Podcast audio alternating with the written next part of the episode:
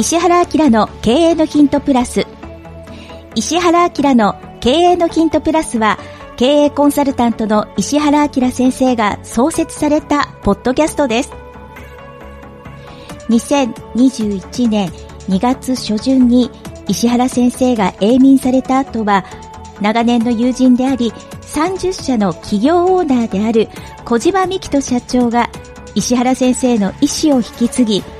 皆様から寄せられた経営、マーケティング、ビジネスセンス、生き方などの分野から聞き手の質問にお答えしながらお話をしていくというプログラムです。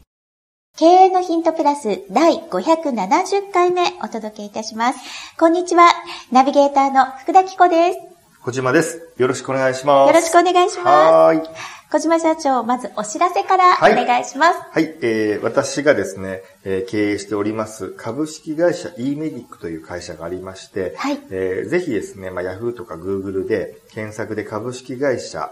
えー、e メディックというふうに検索していただくとですね、私の、まあ、会社のホームページですね。私がまあ、めったに着ないスーツをあの、着ている写真が出てきまして、はい、その、そこのページのトップページの中にですね、はい、あの、私が過去に、あの、有料のセミナーっていうのをやり、何回かやっておりまして、はい、そのセミ、2時間のセミナー2本をですね、あの、無料で、えー、見れるという企画をやっております。お金がかかりませんので、ぜひ見ていただきたいなと思ってます。で、どういう内容かというと、1本目が、99%失敗しない新規事業の作り方ということで、えー、私が今までいろんなビジネスやってきましたけど、実は立ち上げ方っていうのは全く一緒で、やるネタが違う、業界が違うだけなんですよ。はい。それをどうやって立ち上げてきたかっていうことと、うん、もう、その、それが、を2時間喋ってます。はい。で、もう1個は、社員1名、コネなし、事務所なしから、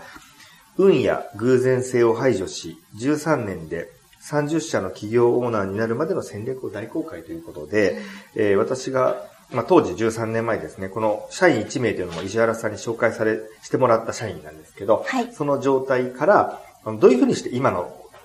ところまで来たのかというのを、その時その時でですね、あの、いろんな戦略を考えてやってきたんですね。その思考法っていうのを、あの、お話ししております。はい、あとはですね、私に、あの、メンターがいまして、はい、あの、まあ、メンターって言っていいのかわかんないんですけど、まあ、ある方からいろいろ教えてもらってたんですね。で、もう本当に大富豪とかです。資産が、あの、当時で何百億、今でおそらく、まあ、もう1000億とか以上あると思うんで、そういう大富豪の方から、あの、教えてもらったことが、かなり私ベースになってるんですよ。はい。それ、あの、で、あの、まあ、とてもですね、ビジネス書とかに書けないような、だいぶ過激な教えなんですよ。はい。もうですね、あの、カイジって漫画わかりますかね？はい。あれに出てくるようなノリなんです、内容が全部。かなり、す、すごい内容なんですけど、はい。あの、その、その教えも、あの、公開してますので、この、うん、えっ、ー、と、2時間の、あの、動画の中で。なので、ぜひ、えー、見たい、見ていただければなと思います。あとは、あの、僕がですね、あの、石原さんに、あの、インタビューをしていただいているというですね、はい。あの、30分、40分ぐらいの動画なんですけど、インタビュー動画、それもありますので、はい。ぜひ、あの、まあ、すべて、えー、無料ですので、はい。あの、勉強していただければなと思います。はい。はい。きっとホームページをご覧になった方は、小島社長がね、いつもビシッとスーツを着ているイメージにね、ねなるかなというふうに思うんですけれども。ね、はい。ね、あ、その、なんかメンターの方の教えっていうのも、はい、一応公開できるところギリギリぐらいのラインまでは喋ってますみたいな感じで。そうですね。あの、一部ですね、これちょっと放送できないだろうっていうような、なかなか過激な、うん、あの、内容もあって、はい、あの、100%ではないんですけど、うん、あの、ほぼほぼ、僕がこれは、あの、自分の今の考え方のベースになってるっていうやつだけを厳選しました。はい。僕が見ても、いや、これはないだろうっていうようなのは、あえてちょっと、はい。はい。載せられてないんですけどね。はい。ぜひね、なんかね、見に行っていただきたいなというふうに、私からもお勧めしてます。はい。はい。ご覧になってください。はい。では、570回目、今日のご質問をご紹介します。はい。私は34歳の会社員です。現在は企業に向けて準備をしています。ただ、家庭もあるので、なかなか準備が進みません。私のように家庭のある人間が企業の準備を効率的に進める方法などありましたら、アドバイスをお願いします。といただきました。はい。はい。えー、この、こういう質問はですね、私昔あの、10年ぐらい前ですかね、はい、えー、経営者の方とか、これから事業をやりたい方に、うん、あの、ビジネスのやり方を教えるっていうような、まあ、ビジネス塾みたいなのをやってたんですね。はい。で、2000人ぐらい会員さんがいて、私1200人ぐらいの方と面談をしたので、うん、まあ、あの、特に今お勤めの方の半分以上がやっぱり、あの、奥様とか、ご主人がいたり、お子様がいらっしゃったりで、そういう方だったので、もう本当にこういう悩み、まあ悩みというか、どうしたらいいでしょうみたいな。うん。っていうのが本当に多くて。聞きますね。そう。多分、キコさんもその、そういう、あの、これから授業やりたい方とかの、いろいろ教えたりとか講師やられてると思うんで、これ多分、多いですよね。多いですよ私でも成功できますかっていう。うん、あの、僕は、あの、こういう時に思うのが、うん、私でもうまくいきますかみたいな感じだと、うん僕が無理ですって言ったらやめんのかなって、そっちを思っちゃうんですよ。あの、ちょっとひねくれてるのか。はい。いや、なんかその誰かに言われて、まずその、あの、誰かにできる、できますでしょうかっていう人で、あんまりできた人っていいますかね？本当にね、それは、なんか思います。うん。そう。僕はあんまりいない感じがするので、まずちょっとまあ、あの、まあ、厳しい言い方ですけど、うん、その、もしくはその、なんか他にもいろいろやらなきゃいけないことがまあ、うん、例えばわかんないですよ。あの、子供の塾の送り迎えなのかわかんないですけど、うんはい、そういうのとかいろんな、なんか家族サービスもあるからっていうことだと思うんですね。はい。なんですけど、あのー、まあ、僕これよく、あの、言うのが、その、本当に成功したいんだったら、あの、犠牲を払うということがすごく、あの、大事だと思っていて、うん、あの、やっぱりどんなことでもその犠牲なしで何事にも、何事もやっぱ達成できないと僕思ってるんですよ。はい。で、これって、まあもうちょっと極端な話ですけど、例えば、オリンピックで金メダルを取るような方って、うん、おそらくその、じゃあ新体操で20歳で金メダルを取りましたっていう方ってもう、もう2歳3歳ぐらいから、おそらくほぼ物心ついた時からありとあらゆることを当然犠牲にしてきた結果、その、おそらくその世界、まあ、金メダルだと世界一とかっていう結果になってるわけじゃないですか。うんはい、なんで、やっぱり、あの、残念ながらというか、何かしらを犠牲にしないと、あの、やっぱり、あの、物事が達成できないっていう、まあ、これ、おそらくほとんどのお子さんいらっしゃる方は、子供、お子さんには言ってるはずなんですよ。うん、中学受験とか高校受験、大学受験とかあれば。うん、でも、いざ自分のことってなると、あれってなって、なかなかできないというか、大人になっちゃうと、はい、受験が終わっちゃうと、はい、あと就職活動とかも終わってどこかの会社入ってしまうと、なかなかその後ってなんか何かを目指すって、本当になんか資格の何、資格試験の何か、まあ例えば司法試験を受けるとか、うん、よっぽどすごい挑戦をしない限りってなんか、こういう、うん、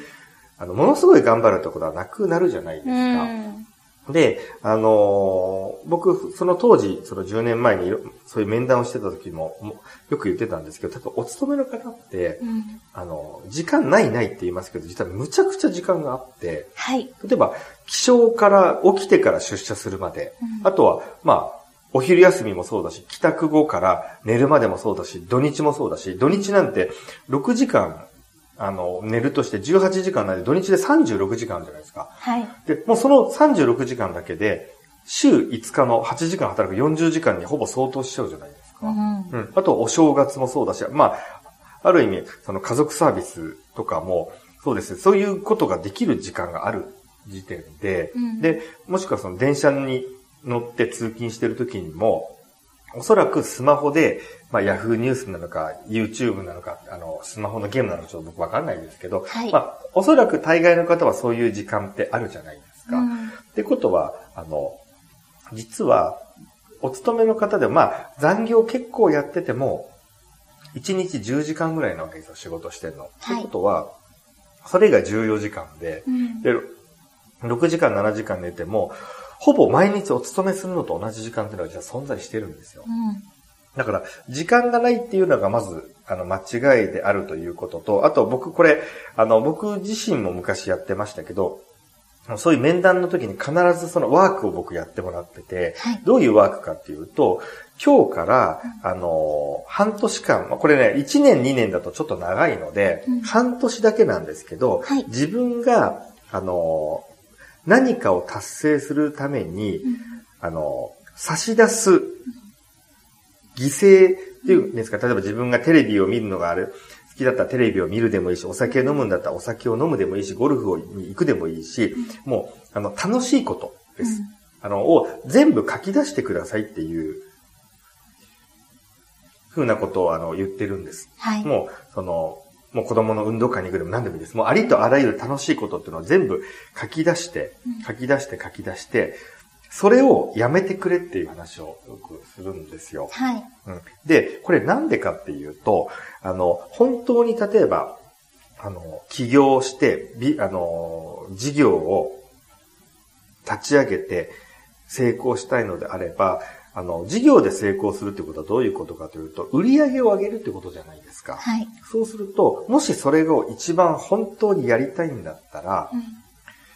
うん、売り、あの、売り上げを上げるっていうことに直結することだけが正しいことって考えるべきなんですよ。はい。ってことは、そこに売り上げを上げるのに、あのプラスになること以外は全て不要なことっていうふうに、これ考えることが結構必要で、で、あのなんで、まあ、売り上げを上げる結果を出すっていうことの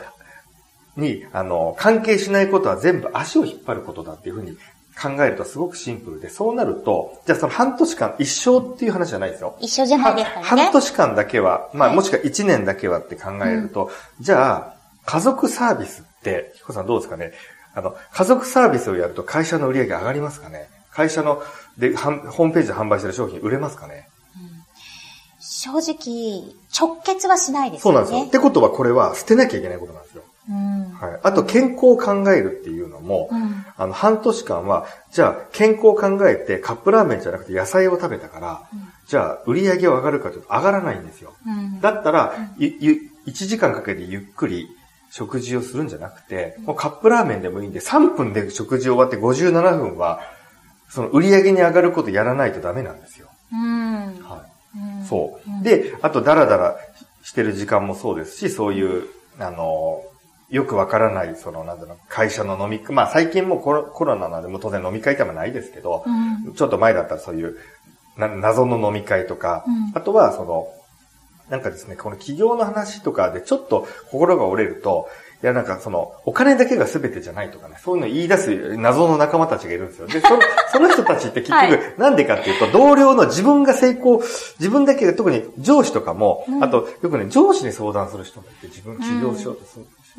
するんで、あの、起業してこういう風になりたいんですって言うと、うん、で、上司に相談して、いや、まあ、そんな甘くないぞと。うん、っていう、で、そういう風に上司に言われましたっていう人は僕が面談した中で結構いたんですよ。でも、すごい不思議で、不思議その上司って起業したことがないのに、はい、なんで危ないってわかるのかわからない。そうですね。あとなんかその、相談する人をやっぱ間違えてるっていう人結構いらっしゃるなって思うんですけど、あの、例えば妻に相談します。はい、友達に相談します。うん、上司に相談します、はい、その相談した相手はあなたの人生に責任を取ってくれる人たちなんですかっていうこととかを、やっぱよく考えたらいいんじゃないかなと、ねうん、あと僕は、あの、あんまり相談っていうのを人にしないタイプなんであれですけど、はい、あの、まあまあ、ちょっとこれは、まあ、語弊があるんで、まあ、どこまで言ってるのかわかんないですけど、僕の友達でも、じゃあ、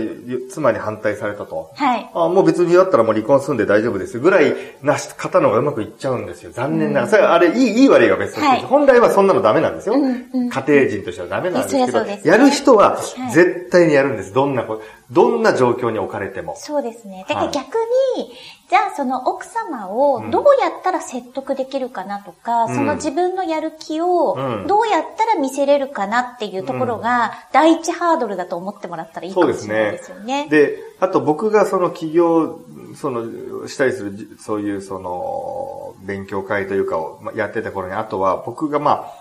あの、怒ってはいないですけど、さすがにそれはないだろうと思ったのが、はい、やっぱり多くの方が、そうは言っても、ご家庭があってそういうふうに習いに来てるっていうことは、その、奥様とかお子さんは基本応援してるわけですよ。はい。それってとんでもない贅沢な環境で、うん、普通にお勤めしてても生活ができるのに、うん、さらに上を目指そうと。特に大企業にいて、はい、自分は、あの、もうちょっと、あの、ま、まあ、こんなところで終わりたくないからこういうふうにやりますって言って、ってことは、おそらくご家庭でも、まあ、100%応援じゃないとしても、何らかの形で応援はしてくれてる、許可はしてくれてるわけですよ。うん、本当にそれどころじゃないご家庭なんて、そんなことをやる方向になんていけないじゃないですか。そうですね。その時点で相当贅沢な状態なのに、うん、やっぱり、なんかですね、あのー、まあ、朝6時に起きて、じゃあ9時に家出るんだったら3時間その準備をやればいいのに、うん、いや、それは朝私は起きれなくてとか、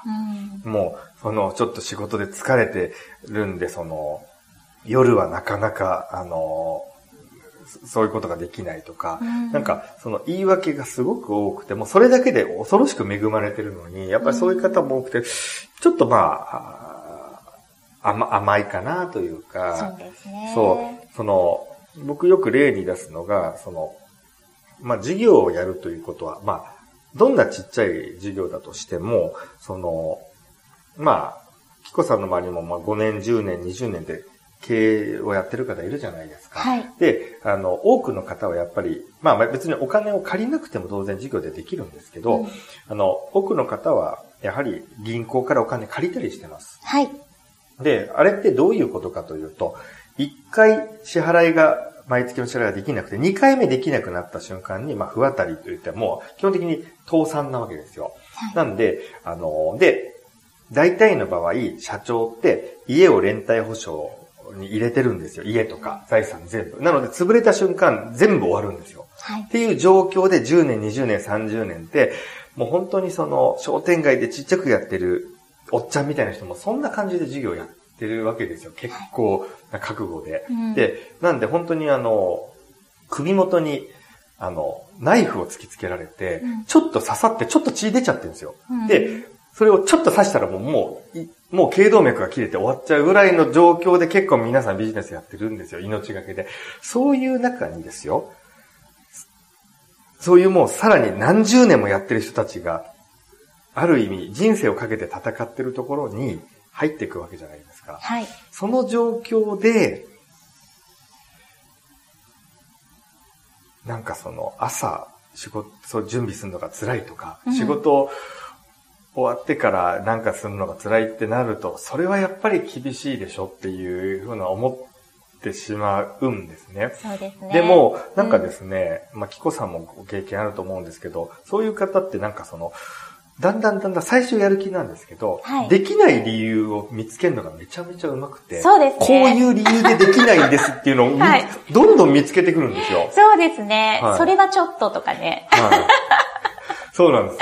うん、そう、うん、やっぱりこの、いそうですね。あと言い訳っていうのを考えてしまうと、うん、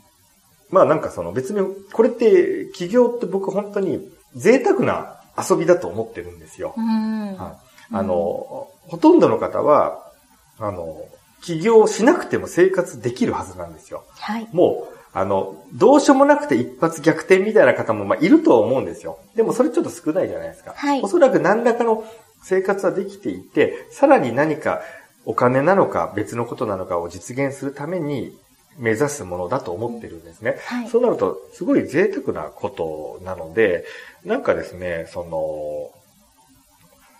それを、ほら、本当に目指してること自体、目指せるっていう環境に、それが仮にご家庭がなかったとしても、それが目指せるっていうご体、ある意味、まあ病気の方もいるかもしれないけど、ご体満足で、そこに感謝をするっていう、それだけですごく、あの、自分は日本に生まれて、あの、恵まれてるっていうことを、ちょっとだいぶ精神論になってますけど、この辺がずれちゃうと、やっぱり、ちょっと辛いことがあると、本来だったら、うまく行く手前ぐらいで、あの、石原さんが言うその、成長曲線みたいに、もうちょっとで上がるっていう手前ぐらいでダメなとこでやっぱ、いいとこで諦めちゃう方っていうのはなんかこの辺がやっぱブレちゃったりしてると。うん。うん。なんか、すごい僕はもったいないなと思うので。本当になんかね、そうもったいないなって思い。そうなんですよ。あと、もうこの質問が。あと、あとちょっとっていうところで諦めちゃう人っているじゃないですか。いらっしゃいますね。で、あの、ある程度そういうことを、あの、ゴールまで分かってる人から見ると、いやいや、もうゴール手前42.195キロだめ40キロぐらいまで来てるよっていう。でも本人にとっては、残り2キロっていうのが分かんないんですよね。一生その暗がりだと思ってしまって。うん。なので、本当にこれ事業とかっていうことをやりたいので、あれば起業したいのであれば、本当に半年から、まあ長くても、特に最初の1年ぐらいは、あの、別に、あの、3分でご飯食べちゃったって死にはしないですし、はい、まあ本当に何かね、そういう病気とか何かの方じゃなければね、健康な方であれば、はい、なんで、うん、そのある期間は、まあ、すげ、すべてを、まあ、投げ打つというか、うん、あの、割とそれぐらいの覚悟でやると、うん、本当ね、正しいやり方であれば、その半年一年、そ、こんなんや、まあ、犠牲とも、その後から来るメリットを考えたら犠牲とも思えないんですけど、はい、それだけでもう有り余るぐらいいいことがあるんで、はい、もしちょっとですね、あの、いろんなセミナー出たりとか、いろんなそういう本を読んだりして勉強してるけど、なんか進まないなとかって心が折れそうな方は、はい。あの、5年10年勉強してもダメですから、勉強っていくら勉強しても所詮勉強なんでやっぱ実践していかないといけないので、うん、もう短期集中で、ちょっとそういう覚悟っていうので、ちょっと自分をね、見直、の生活を、えー、見直していただくといいかなと思います。そうですね。はい。はい。ということで、えー、今日は第570回目お届けしました。まあ、本当に誰でもできることだと思うので、企業は。社長になるって一番簡単ですよね。いや、簡単ですよ。めちゃめちゃ簡単ですよ。だって、